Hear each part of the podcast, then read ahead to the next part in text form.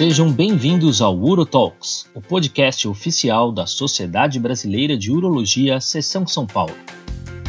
Um espaço de debates, educação continuada e reflexões sobre a urologia brasileira. Eu sou Leonardo Celigra Lopes, diretor de comunicação da SBU São Paulo.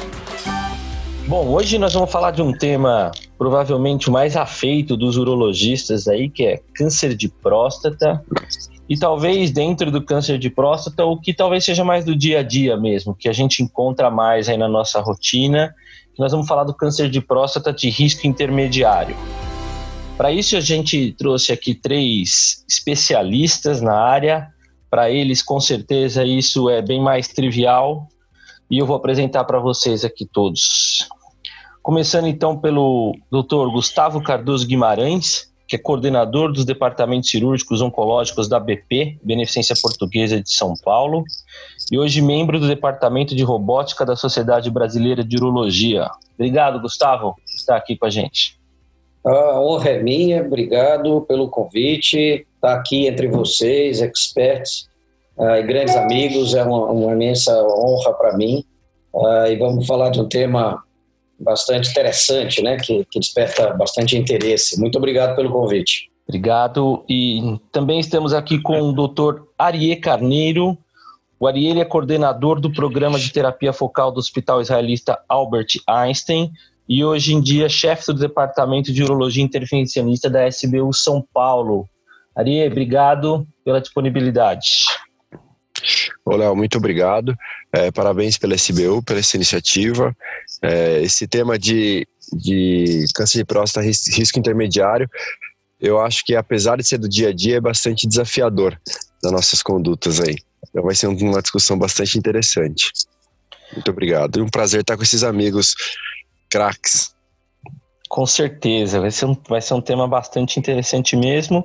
E para completar o trio de, de craques, como disseram, tem também aqui o doutor Wagner Eduardo Mateus, que é livre docente na Faculdade de Ciências Médicas da Unicamp, onde é membro do grupo de Uro-Oncologia e atual segundo secretário da SBU São Paulo. Obrigado, Wagner. Obrigado você, Léo, Leonardo Celigra, parabéns pelo esse projeto aí que tem sido é, muito bem aceito pela comunidade urológica, mérito seu, que você é o carro-chefe desse projeto. E aqui é um prazer estar com grandes amigos aí, você, Léo, o Ariê, e o Gustavão. Então, é, eu acho que, como o Aria disse, vai ser muito interessante a nossa discussão. Bom, e para a gente começar, na verdade, a gente então tem que, que definir bem o que, que é essa, esse risco intermediário, né? É, eu não sei, eu acho que eu vou começar aqui com, com o Ariê. Ariê, quando a gente está falando de, de risco intermediário, a gente tem lá as nossas classificações relacionadas ao PSA, relacionadas ao estadiamento patológico, da, da anatomopatológico. Explica um pouquinho para o urologista aí de que tipo de paciente que a gente vai falar hoje. Bom, é, o risco intermediário eu acho que é a situação mais complexa da gente é, avaliar ou, ou, identificar, porque o risco intermediário ele contempla um conjunto de pacientes bastante heterogêneos, ao meu entender. Então, eu gosto de utilizar a classificação da NCCN de um risco intermediário é, favorável e um risco intermediário desfavorável. Eu sempre procuro dividir em dois grupos, porque a, o, o modelo de tratamento ele vai acabar, é, e diagnóstico, estadiamento vai acabar sendo diferente. O risco intermediário favorável são aqueles pacientes que possuem o ISUP2, que é um Gleason 7 3 mais 4, um PSA menor que 10, e que tem um estadiamento local de um T até 2A, de T1A até T2A. Ou também inclui nesse, nesses intermediários favorável também pacientes com ISUP1, porém com PSA elevado, PSA entre 10 e 20. Já no intermediário desfavorável, eu considero também, pelos critérios da NCCN, o ISUP2, que já com estadiamento um pouco maior, T2B a T2C, um ISUP2 com um PSA entre 10 e 20, ou qualquer ISUP3. Então, eu divido o intermediário nessas duas categorias, porque é, em cada uma das categorias vai ter particularidades de estadiamento e, e tratamento.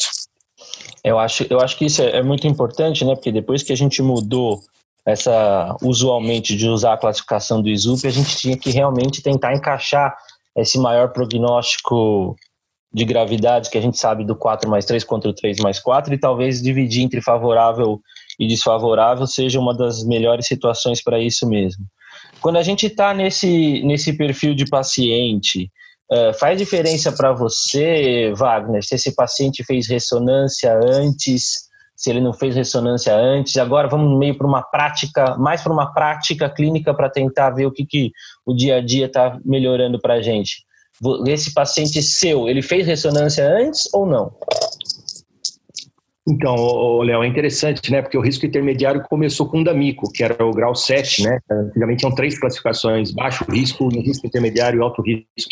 Então a gente colocava tudo nesse, nessa classificação e fazia a cintilografia óssea para todos esses pacientes. A cintilografia óssea era obrigatória para esse grupo de pacientes. E a ressonância também. Era uma, um exame mais ou menos que opcional alguns anos atrás, mas para o risco intermediário a gente acaba fazendo. Mas essas classificações mudaram, hoje tem a ISUP, NCCN, eu concordo com a Ariel, eu também prefiro, porque ela contempla o de é, muito baixo risco, né, que é o tumor de volume mínimo, tumor indolente. Então a gente acaba classificando em desfavorável e favorável. Então você tem que analisar é, esses dois casos e a necessidade de exames, né?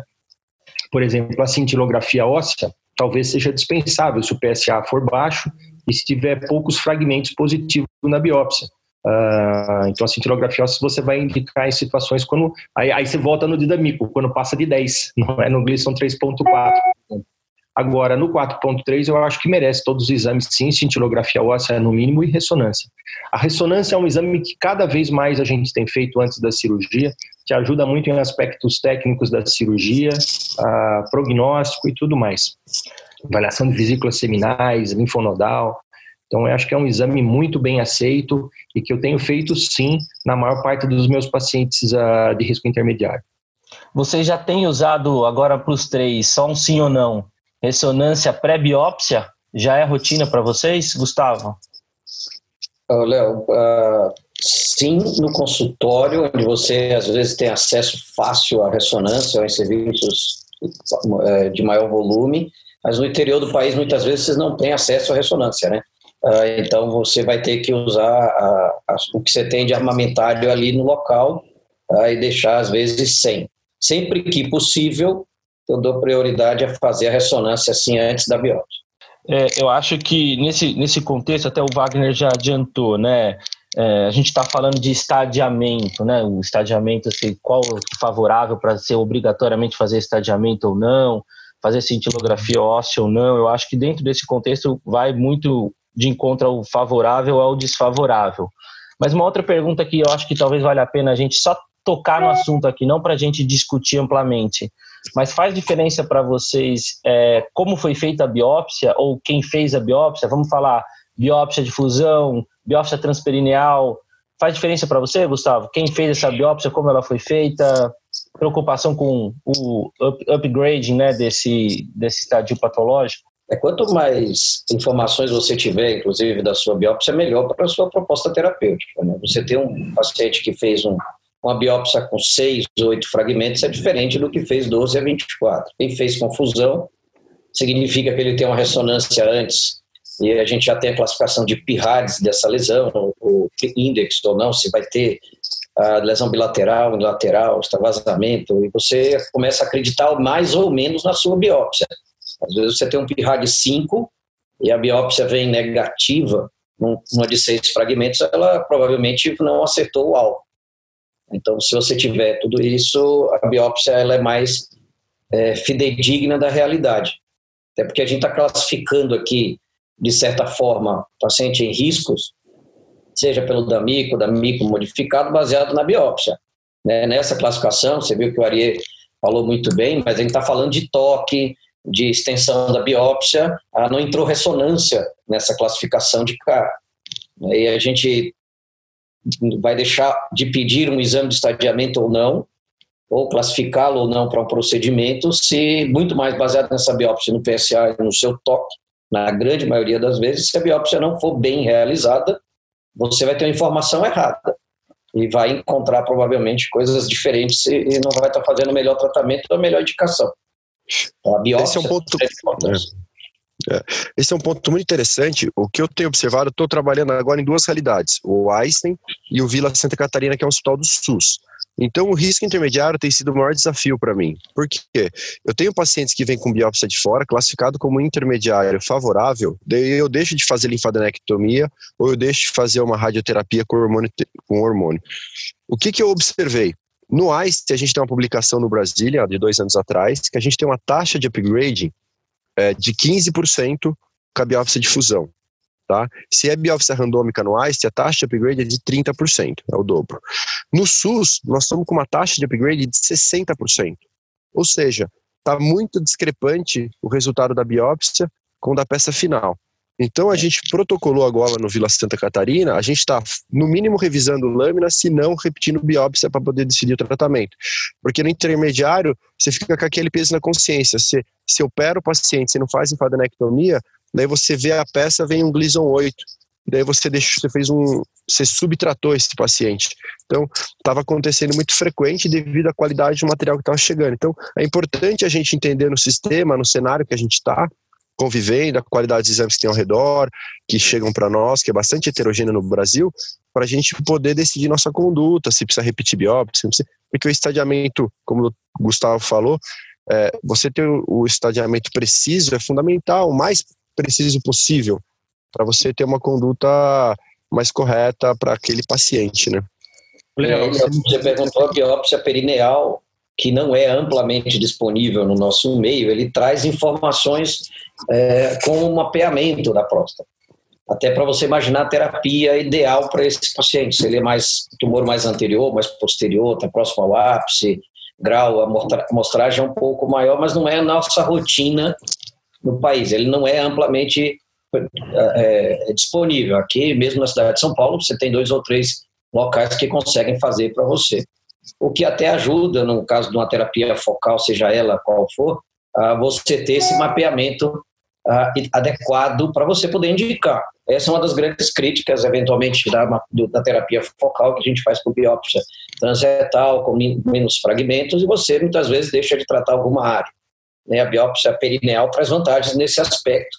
Porém, a gente não tem disponível e, e, e poucos fazem, poucos locais é caro. Ô, Léo, você colocou uma coisa muito interessante, é a confiança de quem você manda para fazer uma, uma ressonância. Eu, eu, acho que nós chegamos num ponto da medicina que nós devemos procurar cada vez mais os ultras especialistas, e tecnologia. Tudo isso agrega valor no resultado final do seu tratamento. Por que, que eu te falo? Eu, eu, às vezes recebo a ressonância de colegas que fazem muito bem isso e o resultado é diferente. E se vem um PIRADIS 4 e 3, muda completamente a sua conduta. Da mesma maneira como a Aria colocou, uropatologistas. A gente fez um trabalho aqui na Unicamp ano passado que mais ou menos 30% a gente fazia a, a, revisão desses casos que chegavam na Unicamp, 30% mudava o Gleason. Então é muito. Então, assim, as pessoas que, que trabalham na área de uroradiologia, uropatologia, se você puder acoplar esses colegas que são experts, que têm muita experiência com câncer de próstata, puder acoplar tecnologia como a ressonância e a biópsia de fusão, que a gente também tenta fazer sempre que possível, muito melhor para o nosso paciente. A questão, Léo, é custo. Acho que o, o, Gustavo até colocou aqui em Campinas, por exemplo, que é o interior do estado de São Paulo, uma região relativamente rica comparado com, com muitas outras, a gente tem dificuldade de conseguir uma biópsia de fusão. Né? Então, às vezes não é para todo mundo que você consegue ressonância pré-biópsia. Isso tem que ser colocado numa balança. Lógico que você consegue trabalhar bem, como nós trabalhamos muitos anos com ressonâncias ah, simples ou sem ressonância, mas toda vez que você puder imputar, aí no seu caso, tecnologia e experts, você vai ganhar um desfecho melhor clínico para o seu paciente. Wagner, como você falou a ressonância, a gente vai ter no Brasil um monte de ressonância de 1.5 Tesla e muito pouco Tesla que lhe dá uma imagem melhor mas não é por isso que você não vai conseguir fazer um bom tratamento para o seu paciente. Né? Então, deixar claro para todos os, os, membros e os ouvintes dessa, desse podcast, que está em locais às vezes menos tecnologicamente ou, ou de riqueza, que você consegue sim fazer um bom tratamento, desde que você individualize mesmo, às vezes desconfie da biópsia, se necessário repita ela para poder classificar adequadamente e escolher o melhor tratamento. É, Posso tirar só a última dúvida desse ponto, Léo? Lógico. Com os colegas? Eu, eu, tenho no. A, gente sabe que o D'Amico descreveu com toque retal, foi o que o, o, Gustavo falou. Só que eu, na prática clínica, nessa, eu tenho utilizado bastante a ressonância como critério, eu tenho adaptado. É, por quê? Eu estou num serviço que tem uma ressonância boa e ela tem me ajudado nessas diferenças e discrepâncias que eu tenho no SUS. Então, a gente sabe hoje, vai, o estadiamento pela ressonância de um CT3 que ah, tá suspeita de extensão extra, extra prostática. A gente tem é, uma chance de disso estar tá errado de 25% na literatura. É, na nossa casuística é 15% porque a gente tem outro especialista. É, mas mesmo assim, tendo essa margem de erro, eu acho que ainda está superior à qualidade do que um exame clínico geral que vem de fora ou vem de um outro lugar. Então, eu tenho utilizado sim a ressonância como para adotar esses critérios na hora que eu vou dividir entre favorável e desfavorável. Eu não sei como vocês têm praticado na, no, no dia a dia, assim. Você comentava? Eu concordo, Adi. Favorável e desfavorável. É, o, o, o SET, né? O Gleason, é. o intermediário real, né? Que seja o ISUP2 ou 3, ou NCCN de, de é, desfavorável ou favorável. Eu acho que é uma, uma boa indicação da ressonância. E, e, e, é interessante isso que você colocou, porque muitas vezes você não vê uma relação direta do toque com a ressonância. A ressonância é melhor que o toque, eu não tenho dúvida é. disso. A questão, de novo, é custo. Você não pode fazer é. ressonância para todo mundo. Mas todas as vezes que você puder fazer uma ressonância, eu acho que você vai estar tá estadiando melhor esse paciente. Você vai estar tá se preparando para um tratamento melhor. Como... Inclusive, nós publicamos ano passado no Brazilian Journal, desculpa, Gustavo, o doutor Atanasi publicou um T2A e T2B, e se tem diferença isso do prognóstico, a gente é, é interessante, porque não tem diferença. Então, eu acho que até o T2A, que antigamente é A, B, C, isso aí vai acabar. É A e B e não tem diferença de prognóstico. Se é um T3 com uma lesão mais avançada, aí sim você tem uma diferença de prognóstico. Mas é, é, bem, é, é, é, bem lembrado, Ari. Eu acho que você diferencia melhor isso através da ressonância. Como você disse, Wagner, toda vez que a gente tem alta tecnologia, mais tecnologia, mais diferenciação, a gente incorpora a qualidade, é, incorpora esse grau de refinamento que vai desde o baixo risco até o alto risco. Como a gente falou aqui no T3, a gente muda um pouco da classificação. Mas a gente tem que entender que nem todo lugar é disponível. Né? Então, é um refinamento a técnica. Então, Exato. quando você vai falar mesmo dos critérios de PRIA para vigilante ativa, PRIAs modificado, quando você incorpora a ressonância, ou outros modificados. Porque o que é amplamente disponível no mundo é o toque retal, PSA, biópsia. Né? Então, é por isso que essas classificações usam ah, que é a ideia é que ela seja global, que vá desde a África, a Subsaara, até ah, os países desenvolvidos da Europa e Estados Unidos. É, Sempre que é possível, incorporar refinamentos ao diagnóstico, ao estadiamento e, consequentemente, ao tratamento, se você dispõe de tecnologia, você agrega valor ao seu paciente, levando sempre em conta aquela balança do custo-benefício para não pender para um custo muito alto com benefício muito baixo. Não falando de um país continental, né, com colegas em, em, em dificuldades em muitos locais que não vão conseguir, às vezes, é, esses, esses aparelhos ou essas tecnologias tão avançadas e não podem deixar de fazer um bom tratamento para o seu paciente.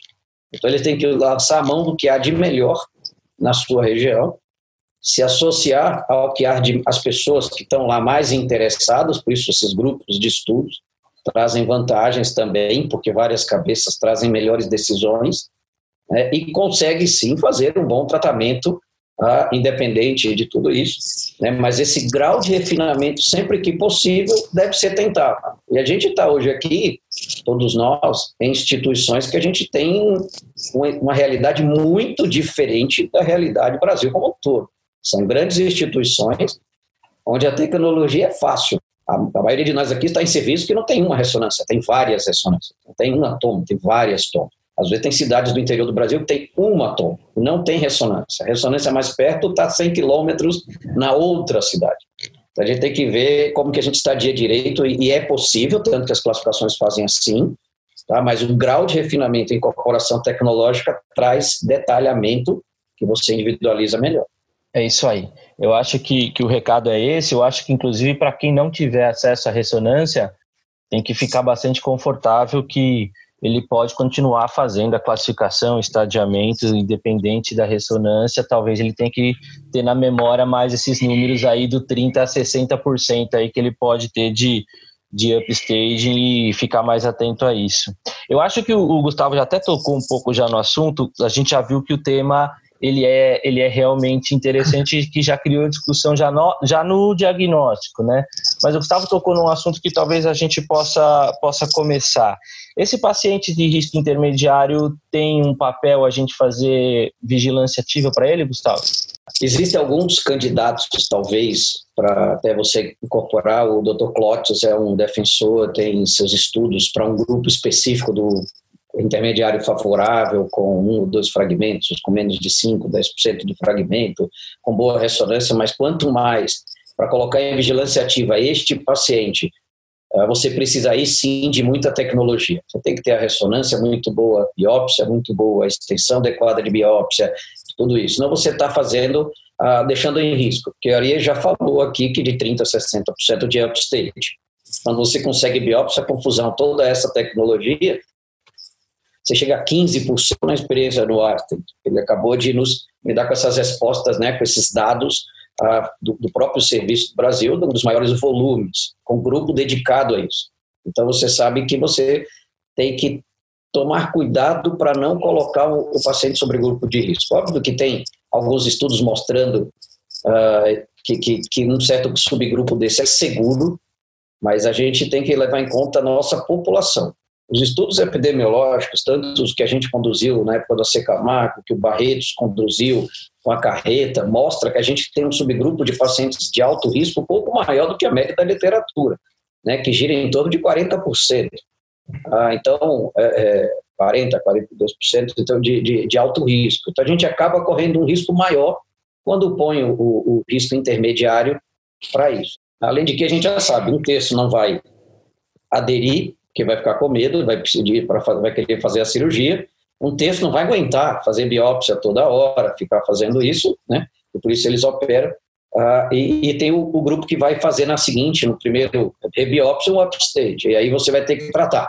Então você está falando de 60%, 66% dos doentes que não conseguem ficar cinco anos. Sem contar, e aí eu vou encerrar aqui para não ficar longo, que o protocolo de vigilância ativa com ressonância e rebiópsia a cada um ou dois anos, em cinco anos, ela se iguala em custo ao preço, ao custo de tratamento radical, e em 10 ela dobra.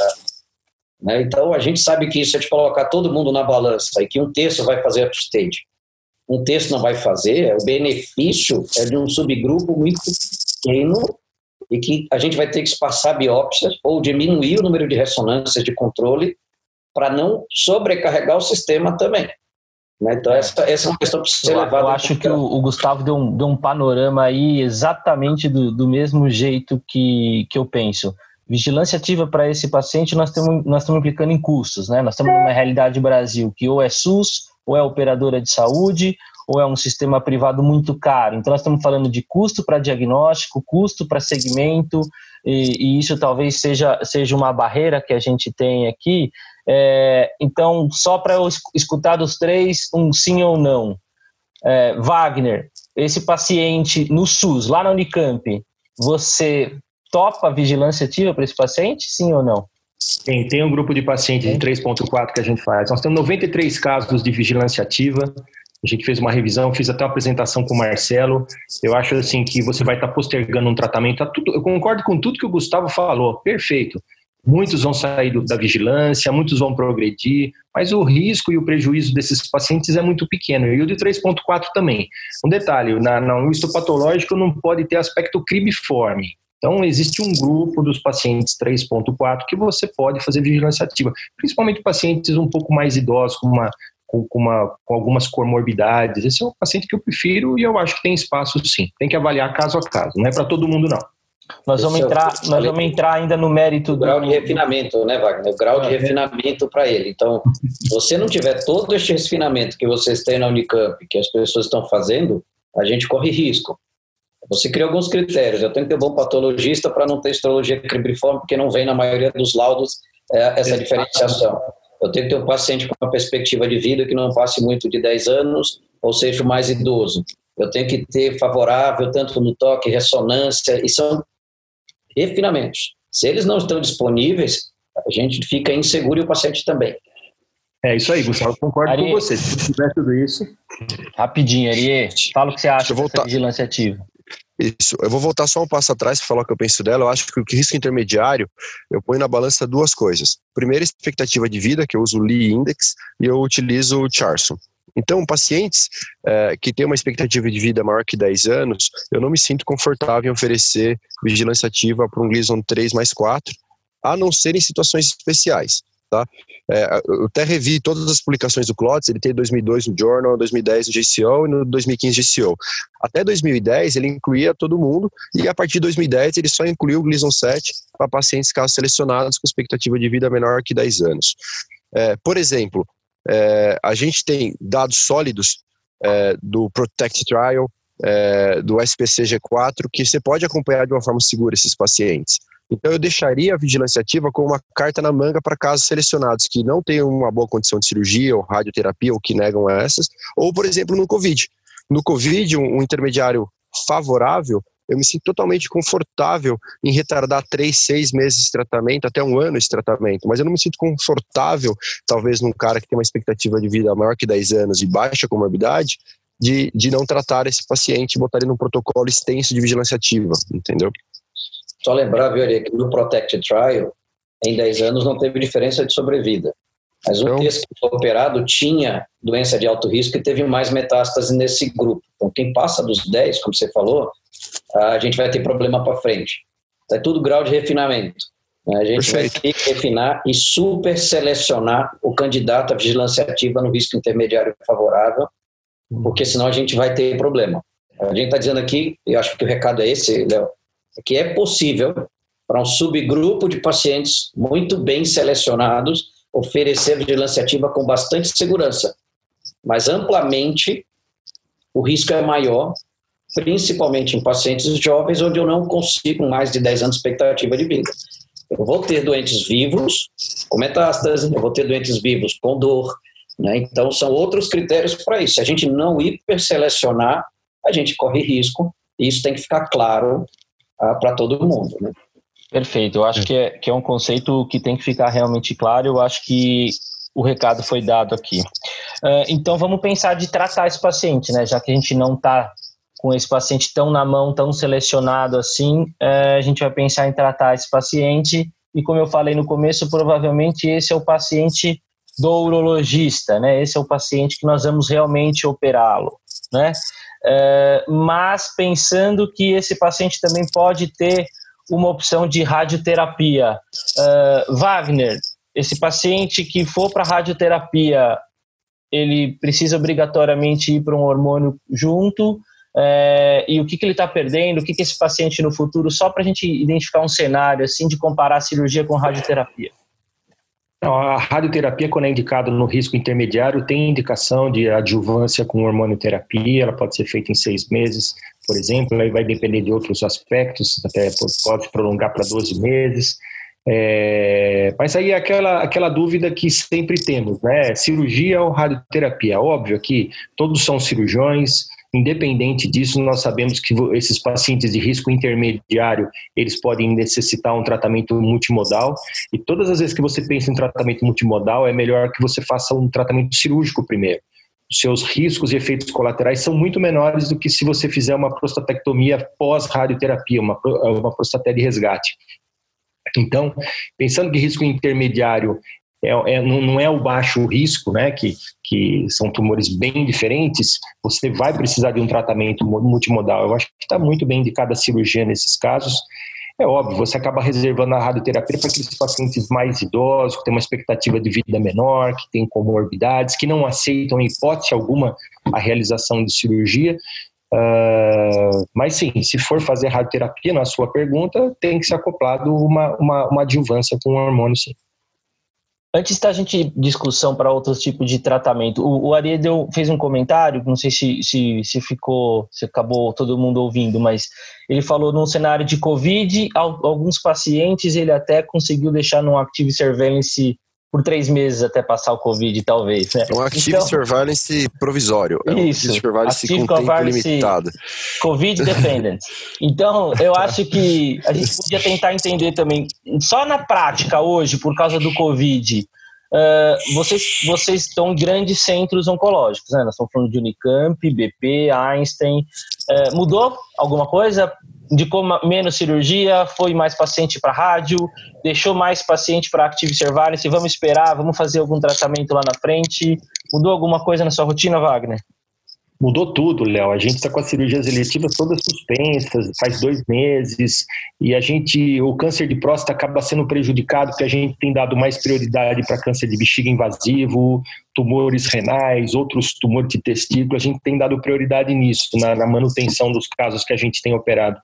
Mas eu assisti uma, uma apresentação bem legal essa semana, um grupo de robótica, o Patel, acho que até o Rafael Coelho estava lá também, é, que eles não têm protelado. O Patel falou sobre o Covid, o que, que ele tem feito no MCCN, os casos de alto risco, muito alto risco, eles não têm protelado. Esses casos eles têm operado. Agora, todos os outros, aí o risco intermediário, quer seja desfavorável ou favorável, tem, tem esperado um pouquinho, tem entrado um pouco na fila. E a discussão também foi se faz hormônio adjuvante ou não, né? Neoadjuvante, depois pensando numa cirurgia é, que, que, pelo que eu entendi, até a Oria fizeram, eles fizeram um protocolo nesse sentido, mas eu acho que nós no futuro vamos fazer a neoadjuvância, mas eu acho que também não mudou muito no momento, não. Eu, eu acredito que não tem indicação de você fazer uma neoadjuvância por causa do Covid. Eu queria até ouvir a opinião do Ariê, que desenvolveu é. esse protocolo aqui, que ele acha que... É, a, Fala, gente fez um a gente fez um protocolo, assim, na, no, no, Vila Santa Catarina, lá é um centro de referência de Covid, então a gente teve que ficar com zero prostatectomia nos próximos dois meses.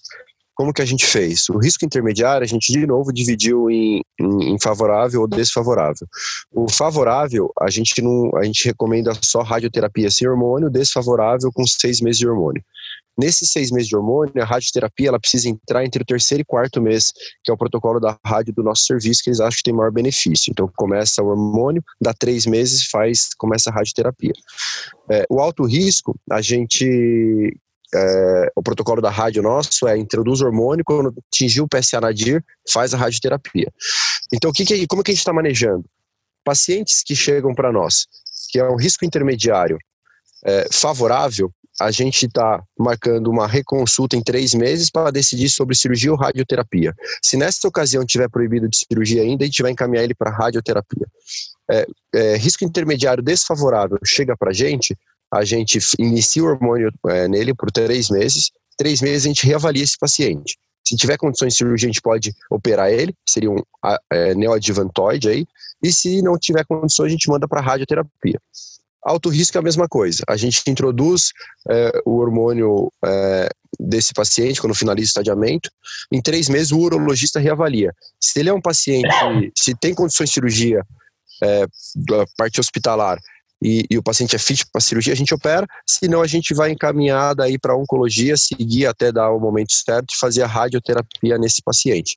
Então, mudou que bastante a nossa prática clínica. Que resultado que você já tem mais ou menos para passar para a gente? Desse paciente intermediário? A gente não tem ainda, porque está muito novo, né, Léo? A gente adotou esse protocolo faz um mês e meio, então a gente vai começar a receber de volta esses pacientes daqui mais ou menos um mês, um mês e meio, sabe? Esses pacientes. É, o fato que início queriam mandar tudo para rádio e a gente não, não, concordou muito. A gente, a gente gostaria de reavaliar. Não me sinto confortável de deixar um paciente 4 mais 3, que eu sei que pode ter upgrade ainda, solto. Então a gente preferiu dar um hormônio e segurar. É, isso são baseado em dados anteriores. A gente não tem um grande suporte da literatura para neoadjuvância. A gente só sabe que diminui margem, que diminui é, extensão extracapsular, a gente não tem um grande efeito, mas eu me sinto mais seguro para retardar o, o, tratamento desses pacientes, sabe? É, foi esse. O Léo, era isso que eu queria colocar do Ariê. Eu acho que são condutas de exceção e estão totalmente desembasadas nessa pandemia que nós estamos passando, mas hoje, né, o adjuvância não tem indicação clássica. Como o Ariê salientou, Agora, eu acho que em breve, com essas novas drogas, estudos vindo com a enzalutamida, mais a, a ADT, eu acho que a gente vai voltar nesse tema aí com algumas drogas neoadjuvantes à cirurgia. Por isso a importância do urologista estar conectado. No futuro nós vamos ter não só que fazer a cirurgia, mas saber quais são as drogas e quais os momentos das suas indicações. Que a gente tem é. visto cada vez mais elas vêm para um cenário inicial, inicial da doença. Né? Eu acho que esse Gustavo, é um assunto só... que nós vamos ter que voltar, né? Sua prática, como é que ficou aí? O Covid fez você fazer mais active surveillance? Fez você pensar em radioterapia? Como é que ficou aí? A gente tem que ver essa pandemia do Covid nas fases em que ela passou. Né? Então, quando começou o Covid, os dados é, chineses e os iniciais europeus, principalmente italianos e ingleses, mostrou que os pacientes submetidos à cirurgia que contraíam Covid durante o período tinham até 20% a mais de mortalidade. Isso gerou uma necessidade de diminuir as eletivas, principalmente as por doenças benignas, e sempre que possível retardar. E vieram todos esses protocolos, até parabéns aos ao nosso protocolo que, que o Ariei, o grupo Marcelo Einstein fizeram, foi, foi bem interessante. O problema é que isso mudou drasticamente ao longo dos últimos dias. Então, Covid, a gente até brinca, quando você faz um guideline de Covid, faça no Word, né? não põe nem em PDF, porque você muda ele todo dia. Exato, eu acho que eu acho que é isso aí mesmo, essas orientações é mais pelo, pela preocupação pessoal, né? Vamos, vamos voltar na, na questão do, do tratamento do, do câncer de intermediário. Só um, uma questão de ordem prática, tá? A gente não vai ficar discutindo técnica, eu não quero ficar discutindo é, robótica versus aberta, eu acho que a gente vai ficar muito prolongado nisso aqui, mas de ordem técnica. Se nós tivermos, a gente está com paciente do risco intermediário é, pensando na, na, melhor técnica cirúrgica, a gente vai conseguir fazer nerve sparing para todo paciente? Será que esse paciente que ele é o desfavorável tem que ficar bem criterioso para fazer nerve sparing? Uh, como é que eu vou ter esse raciocínio? Uh, Wagner, quer dar uma opinião sobre isso? Sim, eu acho que depende muito do, do, do, caso clínico. Então, qual lado que está cometido, se é 3.4 você for, pode ser mais preservador, como é que é a ressonância desse paciente. Eu faço sim a preservação de feixe. Agora, lógico, é, é tem que ser caso a caso. Se tem um nódulo ali na região direita, posterior, eu já tomo mais cuidado, não faço preservação. Então, os critérios que eu uso é, principalmente se é, é 3.4 o favorável, né? eu acho que é um caso bom para preservar, a idade do paciente, obviamente, ressonância, todos os aspectos clínicos para você dizer que é um caso melhor para se fazer preservação. Gustavo, você acha que a, a, robótica te deixa muito confortável? Lógico que nós estamos falando de um cirurgião experiente em robótica, mas te deixa muito confortável em falar que você vai ter uma tendência a preservar mais ou realmente essa condição clínica do paciente também na cirurgia robótica você tem que tentar favorecer a parte oncológica e nem, nem para todo mundo é possível fazer o nerve sparing? Não, a verdade é que assim, a, a, o robô, a laparoscopia ou a aberta são apenas vias de acesso para mesmo uma cirurgia. Uns te dão mais visão ou menos visão, mais recursos ou menos recursos, mas a indicação da cirurgia não é pela técnica, e sim pela história do doente, estadiamento e outras coisas. Né? Então, eu acho que ninguém está autorizado, porque eu estou usando o robô, deixar de fazer a preservação ou não preservar, simplesmente porque é um robô. A gente tem que selecionar o paciente, a cirurgia não muda. Né? O que eu posso dizer, eu tenho mais recursos com o robô do que eu tenho com a cirurgia aberta, tenho mais delicadeza de tato de, de realizar o procedimento e com isso, em teoria, eu tenho melhores resultados, mas eu não posso modificar a doença. Então, a técnica está relacionada a tudo que o Wagner disse. Tá? Então, sempre que possível e seguro, tente preservar. Mas não se arrisque, porque quem está arriscando é o doente. Então, selecione bem o caso e opere adequadamente o caso. Se, o seu, se, a sua, se a sua disponibilidade no seu serviço é aberta, faça o seu melhor com a aberta. Se você tem recurso, experiência, treinamento com a laparoscópica, com a robótica, e elas estão disponíveis, é possível, faça. O que é mais feito no Brasil ainda é aberta e muito bem feita. Tá? Então, seleciona direito, trata o paciente pela doença dele. Né? Então, de novo, acho que tem que ficar claro para todo mundo, a gente não está tratando aqui câncer de próstata intermediário, está tratando aqui o paciente com câncer de próstata intermediário. E é ele, nas condições clínicas, estadiamento, que vai determinar o quanto você preserva ou não, e a técnica ou o acesso, o instrumento que você vai usar é o que vai te ajudar para fazer aquilo que você se propôs, tá? Não, não vejo, não é a cirurgia que vai mudar. Linfadenectomia, Gustavo. Esse paciente vai receber qual linfadenectomia? Isso aí é para dois dias de. de, de... mas, mas, você tem cinco minutos. Né? É, não, existe, não existe nenhuma evidência forte, nível 1, para a gente fazer linfadenectomia em ninguém, na verdade. A linfadenectomia estaria dura. Há algumas evidências que no muito alto risco, no alto risco, você deva fazer estendida, muito mais para estadiar adequadamente do que para curar. As evidências não mostraram isso, tá? Não existe isso. E aí entra na questão da estendida e super estendida. Primeiro, você não consegue nem comparar, porque elas são descritas e feitas, né? Executadas de forma diferente. Ah, eu tenho uma tendência de fazer no alto risco uma linfadenectomia um pouco maior. Mas nós no estamos no intermediário. É isso. No risco intermediário desfavorável, avaliando muito bem, todas essas questões já foram ditas, ressonância, lá, lá, lá, mas eu faço mais restrita. Eu tenho pelo menos três vezes mais. O que, é que eu sei de linfadenectomia? Ela é três vezes mais mórbida do que não fazer. Quanto mais estendida, aumenta em três vezes a morbidade. Linfocele, infecção, fístula, complicações, sangramento, etc. Mas não muda prognóstico até agora. Aí a gente pode fazer duas coisas. Eu estou no centro de estudo, eu quero estudar, eu seleciono os grupos e faço. Foi feito no ICESP, não houve diferença né, no, no, estudo publicado. Então, uh, ou a gente traz para a nossa vida uma, uma questão disso. O que a gente sabe é a linfadenectomia é bastante discutível uh, nesse aspecto, tanto principalmente no intermediário favorável e no baixo risco. Então, você tem que individualizar e não está errado o colega que não faz no baixo risco. Aí isso não pode ser culpado nem quando chega no seu consultório depois dizer assim, tá vendo, não fez linfadenectomia, por isso tem. Isso é uma má prática, não é assim, porque uh, não é um crime. Tá? Então, acabamos de fazer, de ajudar no consenso de robótica para linfadenectomia. Eu fui que fiz toda a revisão, junto com o Marcos Flávio, a gente teve uma dificuldade imensa de achar qualquer artigo que justifique fortemente uma linfadenectomia. Recomenda-se, o guideline europeu recomenda, aí, aí você pode também estar suportado pelo guideline europeu de fazer, de, pela recomendação, mas a evidência é fraca.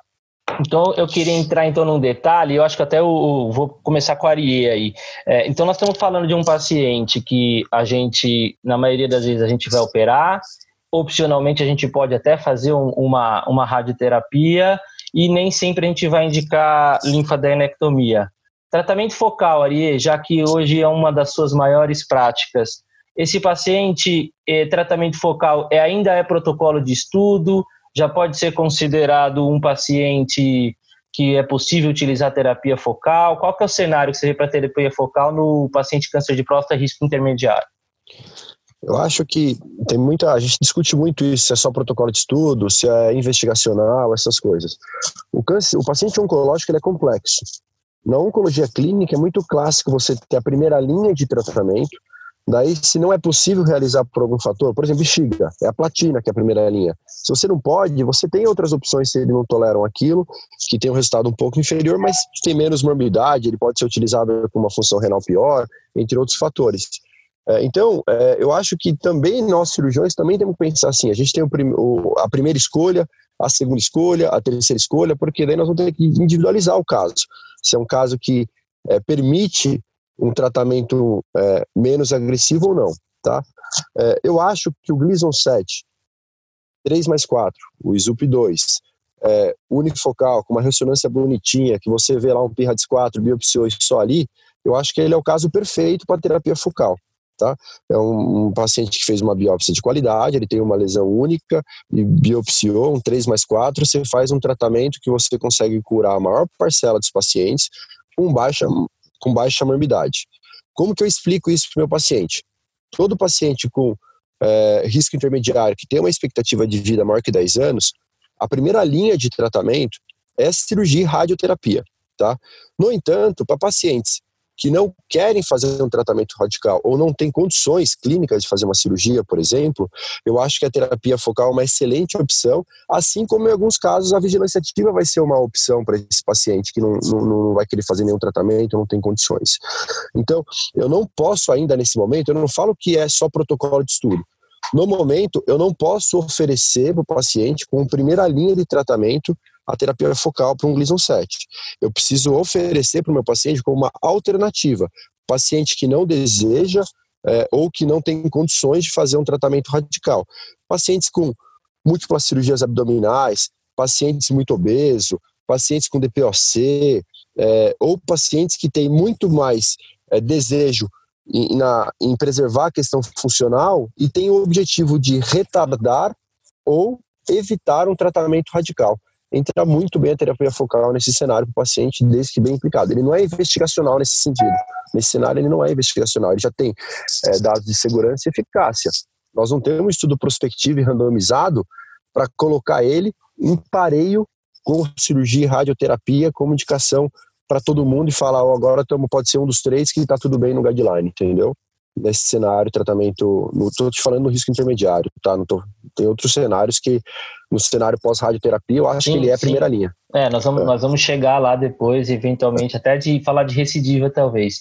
Wagner, terapia focal não é a sua prática do dia a dia, então o que, que você pensa sobre isso? Não, eu acho que o Aria está perfeito. Eu acho que tem espaço para todas essas tecnologias. Eu acho que esses pacientes de câncer de próstata, você tem que gastar um tempo enorme para ficar explicando todas as terapias, o que, que se encaixa para ele. Vigilância ativa, eu acho que tem que ser oferecida em muitos casos 3.3, o indolente até o 3.4. E a terapia focal também vem nesse contexto. Acho que a terapia focal cada vez mais vai crescer. Uh, os métodos de imagem que nós temos, a ressonância cresceu muito, tem possibilitado esse tipo de tratamento. Eu, eu sei que o Arie tem um serviço muito legal, a gente até andou conversando recentemente de fazer alguns casos em conjunto. Então, assim, eu acho que tem espaço. É, é medicina personalizada, você tem que conversar com o seu paciente as vantagens e desvantagens. É lógico que todo mundo aqui é cirurgião e prefere cirurgia mas eu acho que às vezes o paciente não quer fazer a cirurgia, ou ele quer uma outra opção. Eu acho que o Arie colocou muito bem, eu acho que a, terapia focal, Raifu, eles vêm nesse contexto, só que nós temos que conversar e explicar muito bem para o paciente hoje qual é a situação do, do, das terapias focais. O Gustavo tem uma experiência lá do AC Camargo, né, Gustavo, em relação à, à terapia focal, né? É, só para eu, eu entender, assim, e para o urologista geral também entender. O, o, paciente da terapia focal, nesse caso do risco intermediário, ele seria o paciente do Active Surveillance, ou ele seria o paciente da radioterapia e teria que tomar hormônio, ou ele seria o paciente da cirurgia radical. É, por que, que vai ser melhor esse mesmo paciente com tudo isso? Por que, que lá na frente vai ser melhor fazer RAIFO para ele? Ou se você acha que não vai ser melhor?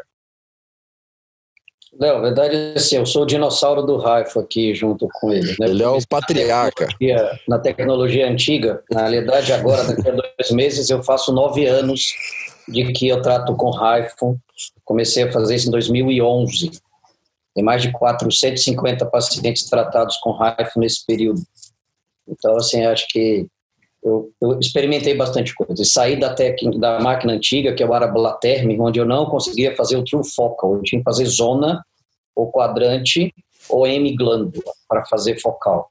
E como ele trata em charutinhos e pequenas elipses, eu não consigo, às vezes, preservar mais tecido ou menos para fazer o verdadeiramente focal, que é o que se está falando aqui.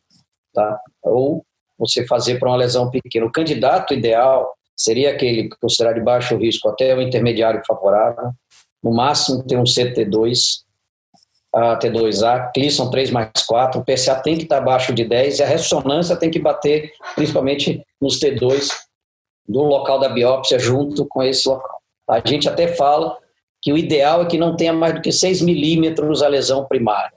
Mais do que isso, a gente está começando a, a, ter dificuldade, porque a gente vai deixar de ser verdadeiramente focal e tratar meia glândula ou tratar um quarto ou mais de glândula. Então você acaba fazendo. Uma questão que ficou clara aqui, eu acho que tem que ficar claro para todo mundo, é a diferença de investigacional e experimental. A experimental é feito no, âmbito do CEP-CONEP, eu tenho que pegar o termo de consentimento, existe um protocolo de estudo para saber se ele é seguro, para saber se eu posso falar, para fazer os resultados iniciais. Investigacional, a qual se refere o guideline europeu, muito mais assim, eu preciso fazer em centros que consigam seguir o doente por um longo prazo para ver se ele é igual às terapias padrões da época. Tá? Então, é mais ou menos esse o contágio. Porque as pessoas, quando ouvem é investigacional ou não, imagina de um experimento, está colocando alguém em experimento. Essa fase já passou há muito, muito tempo atrás. O RAF começou em 1995, para quem não sabe. No Brasil, ano que vem, faz 10 anos. Então, a gente tem já experiência grande para isso. Saímos de uma única máquina por mais de cinco anos lá no para seis máquinas já instaladas, normalmente em breve. Então já existe um aumento desse de entender. E de novo, o doente que ia para que vai para o raifo focal do risco intermediário, favorável ou não, ele não é o doente que ia para radioterapia com hormônio, ele não é o doente que iria para cirurgia, ele não é o doente que iria para observação vigilante, porque eles vão para isso. Este é o doente que não aceita fazer radioterapia, que não aceita fazer cirurgia, que não aceita ou não quer fazer observação vigilante e quer uma terapia por conta de um conceito que chama lesão index, que é de 2009, do grupo do Liu. O que, que foi visto nesse conceito? Está publicado no Nature, Nature, é, Nature Medicine. Ele mostrou, do ponto de vista de biologia molecular, que o único clone celular é que faz as metástases, apesar de ter doença multifocal uh, no câncer de próstata. Então, a, procura da lesão index é importante. Geralmente é o de maior risco. Por isso você pode, às vezes, até com Gleason 6 do outro lado, tratar só um lado da próstata como a principal questão. Isso tem ficado cada vez mais forte. Uma coisa é, se eu tenho uma lesão com potencial metastático e eu destruo aquela pequena lesão apenas e sigo a próstata, sigo o paciente, isso é superior a eu fazer observação vigilante pelo mesmo prazo. E o Protect Trial já mostrou, a gente já falou dele aqui, que em 10 anos não está morto, mas tem metástase. Em boa parte desses doentes. O racional desse é eu destruo a lesão index com baixíssima morbidade. O verdadeiramente focal, que é o true focal, que a gente chama, onde você pega a lesão com uma margem de 0,9 a 1 centímetro, né, 0,9 a 1 centímetro, coisa que tem um fenômeno que chama Hausdorff, que a imagem da ressonância ela é em torno de 0,8 até 0,9, 0,7, menor do que a lesão anatômica. Então, o raio focal não impede as terapias futuras.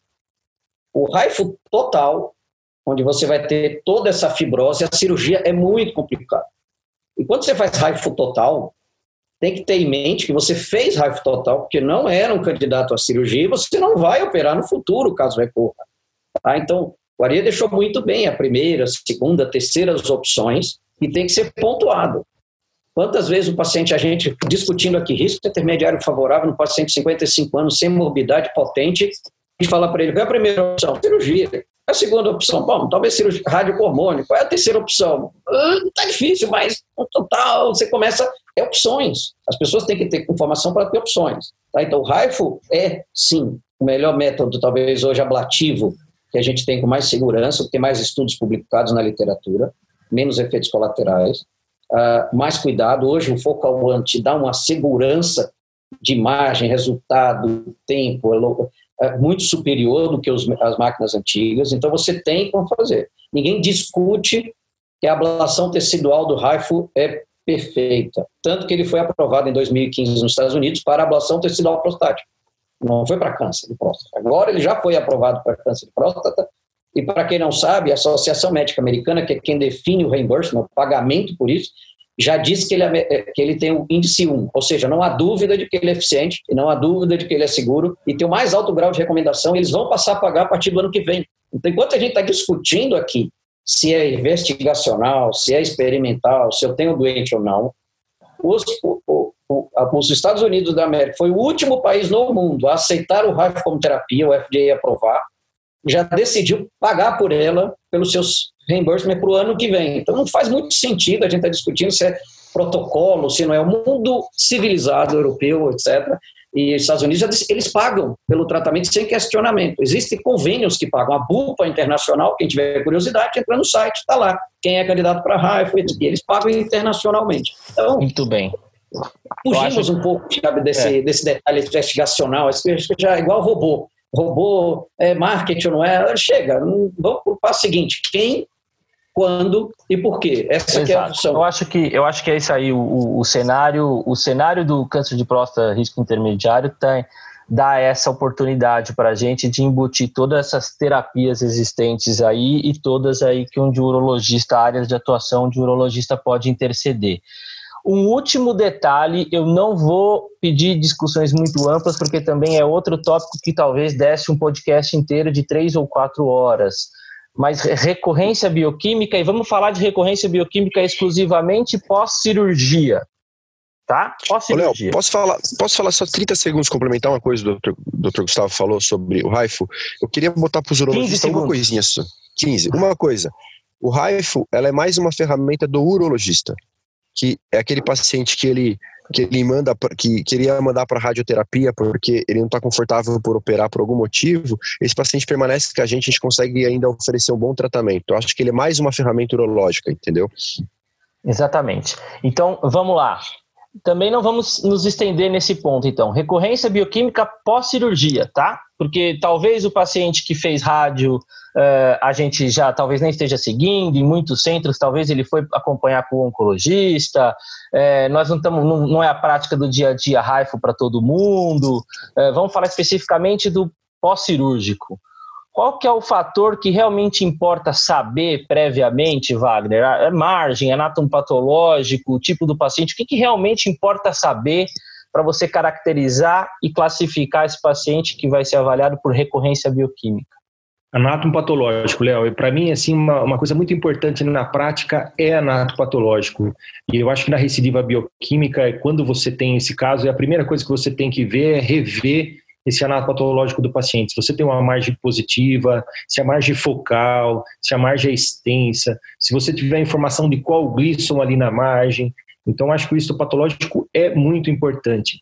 É, é, óbvio, você vai seguir esses pacientes com PSA, não, não deve estar abaixo de 0,2. Se estiver abaixo de 0,2 é o que todo mundo quer. Agora, se começar a subir, eu acho que você tem que fazer um raciocínio clínico junto com o histopatológico.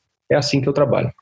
E aí, qual é o seu próximo passo? Você fez o diagnóstico de recorrência bioquímica. O que, que você ah, faz com esse paciente? Do, depende das considerações da, do anato patológico, quanto subiu. Uma coisa que eu peço, é, você vai falar, bom, faz o PET-CT com PSMA. Eu espero, num primeiro momento eu não faço, Léo. O que a gente tem disponível hoje, que os convênios cobrem, é a ressonância magnética. E vou te dizer mais, a ressonância magnética local já me ajudou muito nesses casos. A cintilografia óssea não ajuda muito, porque normalmente o PSA é muito baixo, isso daí vai dar negativo. Agora, aqueles casos que o PSA passa de 0,5, 0,6, a gente tem colocado o número 0,7. Esse é o paciente que é, que é o ideal você fazer o PET-CT com PSMA. Mas eu acho que no momento inicial, eu volto, revejo o anato patológico, vejo a curva de elevação e, se possível, peço uma ressonância local, que já me, me ajudou muito em várias situações.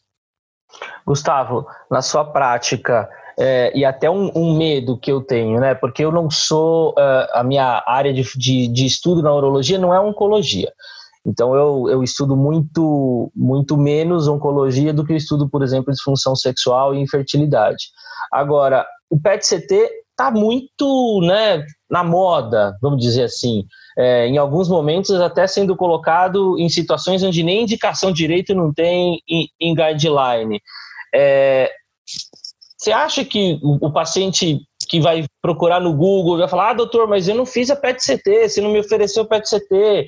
Esse paciente é obrigatório usar PET-CT já hoje em dia? Ou como o Wagner falou, a ressonância bem feita, uma tomo bem feita, é suficiente?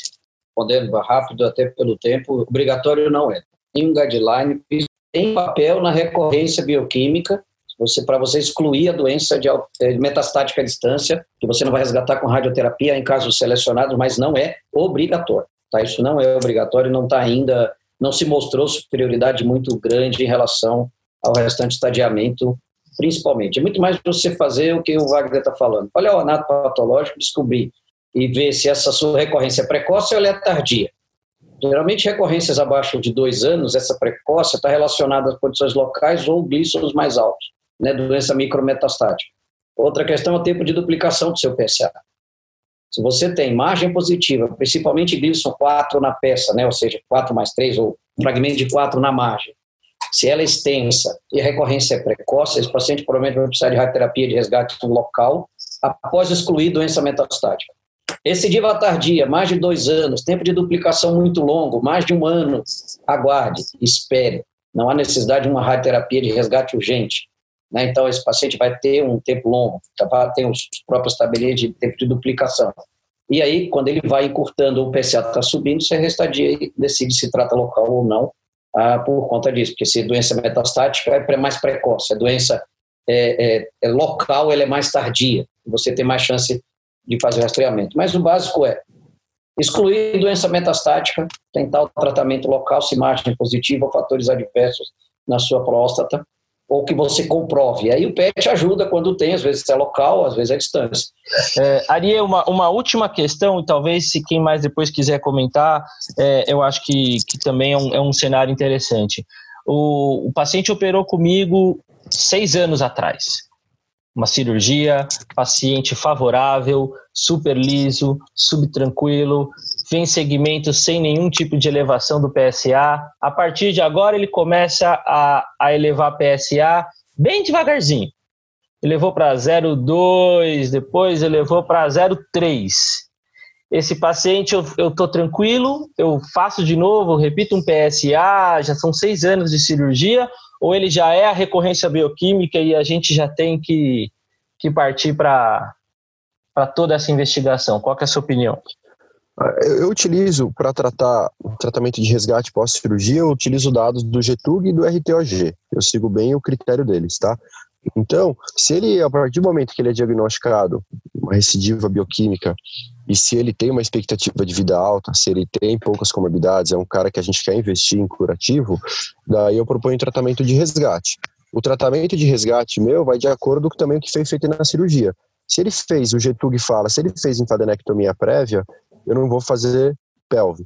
Se ele não fez, eu vou fazer a pelve nesse caso de, de radioterapia. Então eu tenho que seguir isso. Eu concordo com o doutor Gustavo que se é uma recorrência tardia, maior que tempo longo, duplicação do, duplicação do PSA é, é, largo, tempo largo de duplicação maior que 10 meses, esse paciente a gente pode ficar mais sossegado. Né? Mas eu acho que se ele bater um, um, um PSA de 0.2, que caracteriza, e se ele tem uma expectativa, eu ofereço a oportunidade de cura desse paciente. Mesmo, mesmo nessa, nessa elevação tardia, seis, sete anos depois da cirurgia, você está achando que precisa tratar? É, eu, eu tô achando, e eu acho que é recorrência local. Uma rádio local sem hormônio vai ficar bem para ele. Muito bem. Ô, Léo, deixa eu só fazer uma colocação rapidinha. Eu tenho visto bastante, a gente já tem uma experiência aí de radioterapia pós-prostaté. É, eu sou, assim, bem criterioso nessa indicação de radioterapia, porque isso traz muita morbidade para o paciente. Ele traz muitos sintomas, uh, estenose, cistite actínica, a radioterapia, de uma maneira geral, faz isso. E são coisas e efeitos colaterais que a gente tem muita dificuldade de lidar e tratar. Então, eu, eu, eu, sou mais como o Gustavo, eu sou mais bem mais conservador na indicação de uma radioterapia. Eu esgoto, eu, às vezes eu quero ter certeza do que, que a gente vai fazer ao invés de indicar uma radioterapia, como a gente tem visto nos últimos anos, que tem sido indicado por muitos colegas, para todo mundo. Assim, eu acho que tem que ser, eu, eu pelo menos no nosso grupo aqui, a gente, a gente é bem criterioso. Eu, Léo, uma coisa que ficou clara, você teve a expectativa de vida e como está a qualidade de vida do paciente naquele momento. Então, às vezes, a gente fazia a radioterapia com uma elevação muito lenta, curta, muito tardia, um paciente já um pouco mais idoso, que você fica querendo que ele está super bem, ele voltar para o, serviço de radioterapia, ficar mais um mês ali fazendo as doses, ah, com o benefício discutível de mortalidade, de metástases por um tempo, talvez acompanhar bem de pertinho ele, e não, não modificar muito a qualidade de vida. A gente está falando assim, obviamente, não tenho dúvida que está com IGRT, MRT, SBRT, é diferente dos 3G, dos 3D que a gente tem no país inteiro, nas máquinas e para fazer. Então você tem que pensar muito na qualidade de vida hoje, o impacto que esse tratamento vai fazer é uma tendência até, antigamente a gente discutia muito radioadjuvante em muitos casos. Hoje a tendência do urologista é, é esperar a recorrência precoce. É? Então, se na recorrência precoce a gente não espera para adjuvância, e a gente pode ir um pouco mais para frente, é, eventualmente, se ele tem um paciente de recidiva tardia, que é local, provavelmente, mas que está evoluindo muito lentamente. Então, a doença de indolente, de baixo risco, se aplica a muitos conceitos aí. Eu, eu, eu, levo muito em consideração a qualidade de vida do paciente naquele momento e a expectativa de vida, como a cinética tumoral antes de indicar. Né? Mas, óbvio, em alguns casos a gente vai indicar. É isso. Perfeito. É, eu acho que nós, nós realmente é um, o câncer de próstata risco intermediário é um cenário enorme, né? É, como eu falei, a gente com certeza deixou de discutir diversos pontos aqui que dariam outros podcasts, mas eu acho que a discussão foi bastante produtiva conseguimos atingir aí bastante área, principalmente relacionada à parte específica do dia a dia do urologista, que talvez não seja super especialista como vocês três são, né? E, e provavelmente a gente trouxe aí informações bastante importantes no tema. É, gostaria de encerrar então agradecendo aos três. É, acho que mais uma vez foi super produtivo. Queria dar um espaço para vocês também agora finalizando. Gustavo. Eu agradeço muito o convite, agradeço a oportunidade, essa, essa troca de conhecimento nesse, nessa manhã aqui foi muito boa, muito gostosa, bom falar com colegas é, e bons amigos, aprendi bastante com eles, isso é muito bom. Aí desejo sucesso a todos aí que e parabéns a você por essa iniciativa que a SBU São Paulo está de, de parabéns né, trazendo é, informação e conteúdo de qualidade para o nosso associado. Obrigado, Gustavo. Arie? Não, eu queria agradecer, para mim foi uma honra aqui estar com, com eles. É, até pouco tempo atrás eu ficava sentadinho no congresso escutando eles falarem e estar tá podendo discutir, bater papo, aprender com eles é, é uma honra muito grande para mim. Agradeço a SBU a oportunidade e a mensagem que eu dou final para o urologista é assim, o intermediário é complexo, você precisa saber a expectativa de vida do paciente, comorbidade do paciente, o recurso que você tem para tratar ele, para você poder assim oferecer o melhor tratamento é, para esse paciente. Eu acho que esse é o segredo da questão. Você entender o cenário que você está. Pô, você tem uma biópsia de não tão boa qualidade, então saiba que você precisa tomar um pouquinho mais de cuidado, mas se está tratando bem esse paciente se você tiver isso na cabeça. Eu acho que essa é a mensagem final para o urologista. Muito obrigado. E Wagner? Muito obrigado, Léo. Parabéns, Léo, por mais um podcast aí bem sucedido, bem conduzido. Obrigado, o, Gustavão, o Arie, grandes amigos. Aqui foi uma troca de experiência muito legal. Eu aprendo muito com vocês todo dia. E agradecer a nossa SBU São Paulo, aí, capitaneada pelo nosso presidente, doutor Geraldo Faria, que está sendo um herói nessa pandemia, conduzir a SBU São Paulo. Senhores, não é fácil. Então, eu quero mandar um grande abraço e parabenizar o o nosso presidente Geraldo Faria, um, um batalhador, um, um, uma grande pessoa e um grande amigo aí. Um bom dia para todos e muito obrigado, SBU São Paulo, por essa oportunidade e esse espaço aqui, viu? É isso aí, muito obrigado. Vamos continuar acompanhando os nossos podcasts e, se Deus quiser, a gente se encontra no Congresso Paulista em novembro para poder, poder discutir mais câncer de próstata, enfim, urologia em geral. Obrigado, pessoal. Você acabou de ouvir mais um episódio do UroTalks o podcast oficial da Sociedade Brasileira de Urologia Seção São Paulo. Todas as edições estão disponíveis no site www.sbu-sp.org.br e também nas principais plataformas de streaming. Nos vemos no próximo episódio. Até lá!